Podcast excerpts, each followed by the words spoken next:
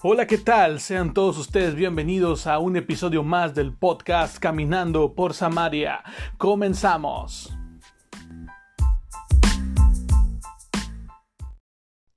Dios les bendiga, es lunes, es lunes de podcast, es Caminando por Samaria. El día de hoy tenemos un tema súper interesante, se titula Globalización de la Iglesia. Mi nombre es Aldo Sánchez y te invito a que te quedes en compañía de los siguientes minutos porque vamos a estar platicando contigo, no sin antes mandarte un saludo hasta donde tú te encuentres, donde tú nos estés escuchando. Gracias por compartir, gracias por darle play, así es que esto es Caminando por Samaria.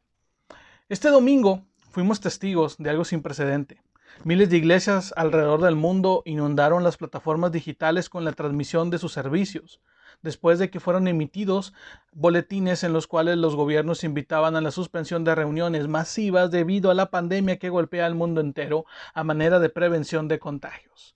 Y la verdad es que si tú no viste nada diferente o inusual el domingo en tu feed, en tu sección de noticias, en cualquiera de tus redes sociales, entonces realmente has de, haber vivido, has de haber estado en Saturno o en algún otro planeta, porque este domingo fue un día histórico, fue algo que realmente va a quedar marcado como el domingo 22 de marzo, en el cual miles de iglesias alrededor del mundo transmitieron sus servicios online. Las plataformas digitales fueron inundadas por devocionales, por reflexiones, por tiempos de alabanza, por prédicas, por escuelas dominicales para que las personas que en este momento no pueden salir por órdenes gubernamentales en cualquiera de los países que, que, que conforman el mundo, que conforman el área donde tú estás, pudieran escuchar el mensaje de la palabra de Dios, pudieran escuchar como si estuvieran el domingo ahí en la iglesia. Sé que no sustituye la reunión online a una reunión presencial, pero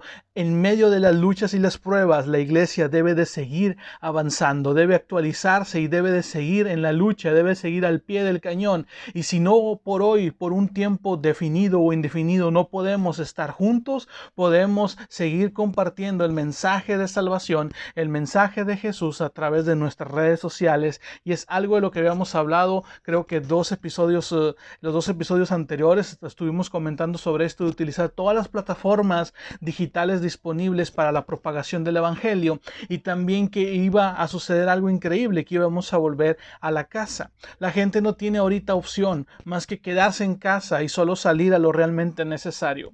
Y aunque los templos tuvieron que cerrar sus puertas sin buscarlo, creemos que Dios nos sacó de nuestra zona de confort y nos llevó de vuelta a lo básico, a pequeñas reuniones en nuestras casas, como la iglesia primitiva durante las persecuciones de la antigüedad. Hoy volvemos a casa, como fue el, episodio anterior, era que eh, comencemos por la casa. Entonces realmente hoy Dios nos lleva a ese lugar, una vez más, nos lleva a la casa, a, a fomentar la unidad y a darnos cuenta que las iglesias tienen que ampliar sus horizontes, tienen que ampliar su visión y empezar a atacar, eh, a, empezar a difundir el mensaje de Jesús a través de cualquier plataforma digital. Y hoy lo hemos podido ver, mejor dicho, el día de ayer, el domingo, fue algo espectacular. Es un día que, como te lo dije al principio, ha quedado marcado en la historia, porque por años nos hemos capacitado en nuestros bonitos, cómodos y modernos cuarteles de reunión, o sea, en nuestros templos, y, y, y llegó la hora de poner ahora sí que todo lo que hemos aprendido en práctica no lo buscamos, pero el cumplimiento de la palabra de Dios nos obligó a volver a la raíz, al comienzo donde los primeros cristianos vivieron grandes avivamientos. Y esto lo más básico es volver a la casa, volver a juntar a tu familia, volver a, a estar compartiendo con los vecinos, reflejar el amor de Cristo, que es algo que hemos estado hablando últimamente, pero hoy Dios nos ha llevado a eso. Tal vez dices tú es que todo lo que está pasando tengo miedo, no sé, tengo incertidumbre, no sé qué va a pasar. Yo también en ocasiones tengo miedo. También mi esposa, también la familia que tenemos tiene miedo en ocasiones, pero sabemos en quién confiamos. Sabemos que Dios siempre tiene el control y todo lo que Él hace obra para el bien de quienes le aman. La iglesia en casa se volvió una realidad. En capítulos anteriores hemos hablado sobre la importancia de reflejar a Cristo ante tu familia, amigos y vecinos. Bueno, hoy es el día. El altar familiar que tanto hemos descuidado hoy se empieza a reconstruir. Lo habíamos cambiado por la rutina de solo buscar a Dios en el templo los días de reunión. Habíamos olvidado lo que se siente cuando adoras junto a tu familia, cuando estudias junto a ellos. No digo que nadie lo hacía Yo sé que hay familias que por años lo han hecho, pero existe un alto porcentaje que se conforma a los días de reunión solamente. Y hoy lo vemos, hay gente que no está preparada también, así como gente que está escuchando y que está compartiendo todo lo digital, todo las, las predicaciones, las reflexiones que las iglesias están transmitiendo. Hay gente que dice es que yo no me siento a gusto, yo necesito estar en la iglesia. Y es donde se pone a prueba nuestra fe. ¿Hasta cuánto vamos a resistir sin congregarnos? ¿O que realmente estamos preparados? Ya no para ir a la iglesia, sino para hacer la iglesia. Hay gente que solamente está preparada para ir, pero no para hacer. Así es que el día de hoy te digo y te invito y te animo, ¿verdad? Que tú hagas un eh, análisis en tu vida y digas, ¿estoy listo para hacer la iglesia? Porque es el momento de serlo.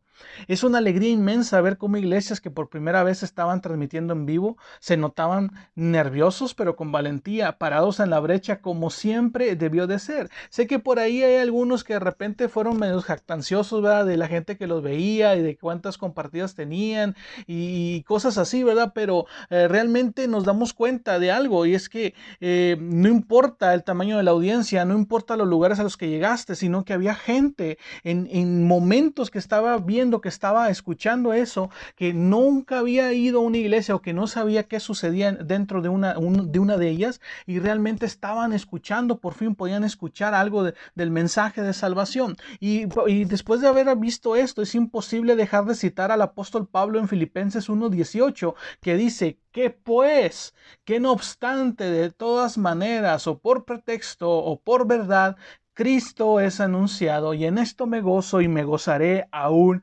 más. No importa, a lo mejor algunos lo hicieron por entrar en la moda, otros lo hicieron por tratar de acaparar eh, espectadores, tener audiencia, otros por verse más cool, otros lo hicieron por realmente compartir el Evangelio de Jesús. ¿Qué importa? Eh, lo importante era que Cristo estaba siendo exaltado, Cristo estaba siendo reflejado y que Cristo estaba siendo predicado y que mucha gente estaba escuchando. Hoy las iglesias gracias se atrevieron a hacer algo diferente, a utilizar todos los medios que el avance tecnológico ofrece para llegar no solo a los hogares de sus miembros, sino a otras personas que jamás han pisado una iglesia o que tienen tiempo que huyeron de la misma por el motivo que sea. El caso es que hoy la iglesia llega a cada rincón donde haya señal de internet. Esto es la globalización del evangelio y me lleva a recordar Mateo 24, 14 cuando Jesús está platicando con los discípulos acerca del fin y que les dice las cosas que van a pasar, terremotos, terremotos, pestes, rumores de guerra y al final por ahí en el versículo 14 les dice, y será predicado este evangelio del reino en todo el mundo para testimonio a todas las naciones y entonces vendrá el fin. Y te das cuenta cómo este domingo espectacular, este domingo histórico ha hecho de una forma increíble la globalización del evangelio, la globalización de la iglesia, millones de personas alrededor del mundo pudieron a lo mejor ni siquiera eran miembros o ni siquiera creían en Dios, pero pudieron escuchar por algunos minutos el mensaje de salvación. Y, me, me, encanta porque podemos ver cómo la escritura se cumple y cómo el reloj avanza hacia el momento de la segunda venida de Cristo. Y es exactamente ese mensaje en el que un 90% de las transmisiones del día de ayer se enfocaron y no solo le hablaron a sus miembros, sino le hablaron al mundo entero y le dieron un recordatorio de que la Biblia que ha sido ignorada por muchos sigue estando vigente. No ha pasado de moda la palabra y me lleva esto a Mateo 24:35 donde Jesús declara, el cielo y la tierra pasarán, pero mis palabras no pasarán. Todas sus promesas tienen fecha de cumplimiento. Prosigamos a la meta, queda mucho por hacer. Si la gente no viene a la iglesia, la iglesia va a la gente. Si la gente no quiere escuchar de Dios, el mensaje de Dios se va a reproducir en las plataformas sociales, en las plataformas que tengamos, cualquier tipo de red social que tú tengas, es el momento de compartir, de reproducir. La iglesia hoy entró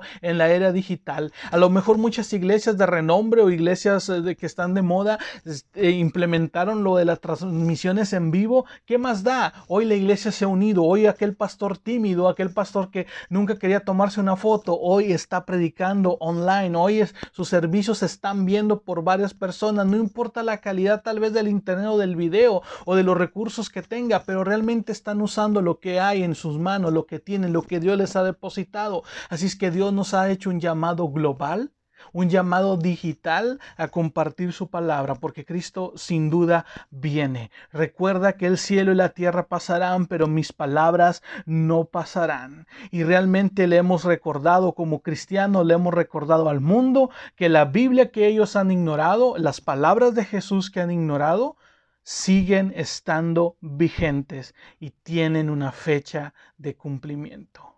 Bienvenido Caminando por Samaria. Te esperamos el próximo episodio, el próximo lunes. Dios te bendiga.